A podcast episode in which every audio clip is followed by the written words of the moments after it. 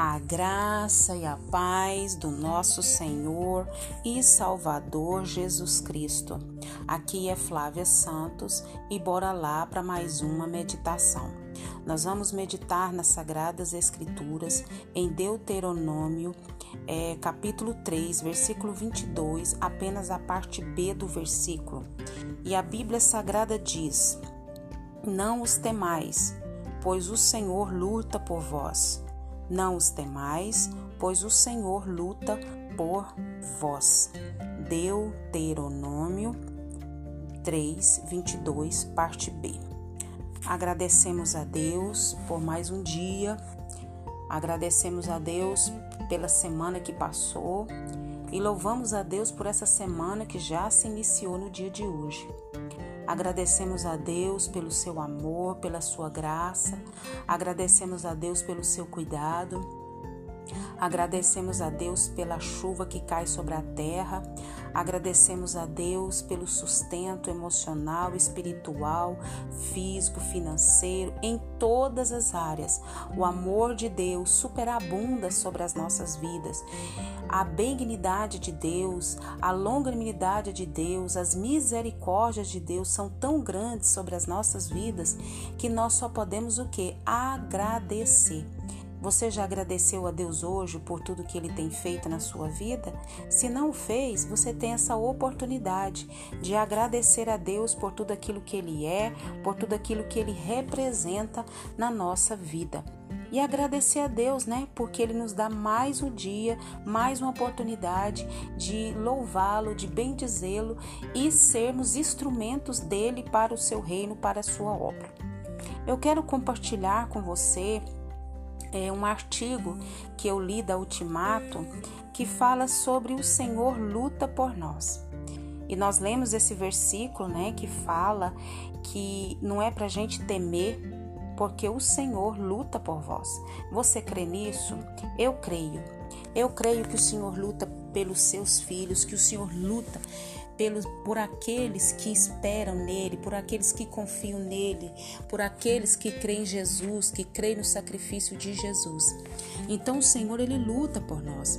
Ele conhece os nossos corações, o o tempo de nossa vida, os sentimentos não explicados e o ambiente certo ao nosso redor. Ele luta por nós, ele conhece tudo.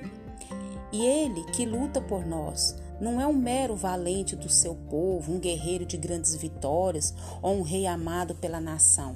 É o Senhor Todo-Poderoso, é o Criador dos céus e da terra, é o governante absoluto de tudo que existe, feitor da luz e da vida, Rei dos reis, controlador do universo, salvador da humanidade, resgatador dos perdidos e pai de seus filhos. Ele luta por nós, aleluia. Você crê nisso? Eu creio nisso, eu creio na palavra do Senhor.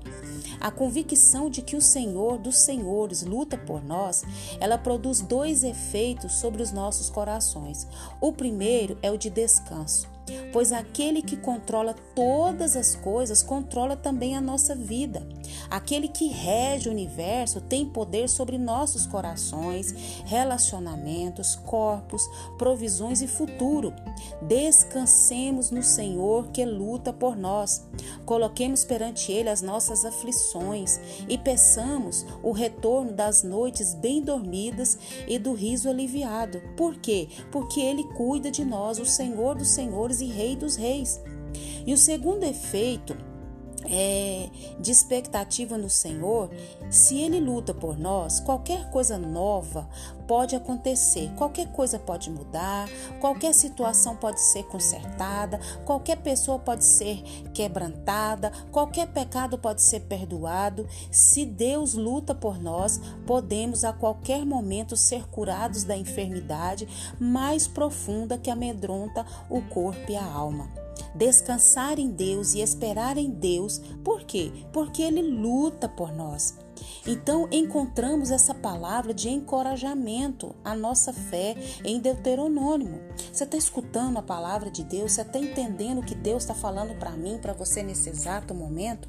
Que Ele luta, que Ele peleja, que Ele, que Ele vela. A Bíblia diz que até quando a gente está dormindo, o Senhor vela o nosso sono. Nada acontece na nossa vida que Deus não tenha o controle, que Ele não tenha o poder, que Ele não possa fazer. Nós precisamos descansar em Deus e esperar em Deus. Por quê? Porque Ele luta por nós, Ele peleja pela nossa causa. Ele está muito mais interessado, muito mais feliz em nos abençoar do que nós em sermos abençoados. Então encontramos esta palavra de encorajamento à nossa fé em Deuteronômio. Moisés a proferiu ao povo de Israel em um momento muito difícil da jornada. O povo, é, após 40 anos peregrinando no deserto, o povo se vê próximo ao Rio Jordão. Oh, glória a Deus, aleluia! Talvez eu e você estamos peregrinando numa jornada, numa luta, num problema, num deserto, mas nós temos que olhar para o Senhor, que Ele né, vai nos fazer entrar no Jordão, na terra prometida. Então esse povo, ele se vê próximo ao Rio Jordão, prestes ao que? A entrar na terra prometida. Muitas vezes a gente está vendo de longe o Jordão e logo mais à frente está o que? A terra prometida, a nossa vitória, a nossa benção, a sair do deserto que nós já estamos há, um ano, há cinco anos, há quatro anos, seis anos, dez anos, talvez até mais vinte anos. Talvez você esteja como o povo, né? 40 anos nessa peregrinação, mas o Senhor está ali te mostrando o Jordão e prestes entrar na terra prometida. Por quê? Porque ele luta por nós, ele peleja por nós, ele vela para cumprir o quê? A sua palavra. Então, o povo está ali prestes a entrar na terra prometida. Vivia assim, um momento de pesado cansaço pela peregrinação longa e árida e, por outro lado, profunda esperança para entrar na terra tão esperada. Nós não podemos perder a nossa esperança, nós não podemos deixar de olhar para o Senhor, olhar para o seu poder, olhar para a sua graça, saber que Ele está no controle, saber que Ele rege tudo, que Ele pode tudo. Nós temos que estar com os nossos olhos voltados para o Senhor, para a Sua palavra.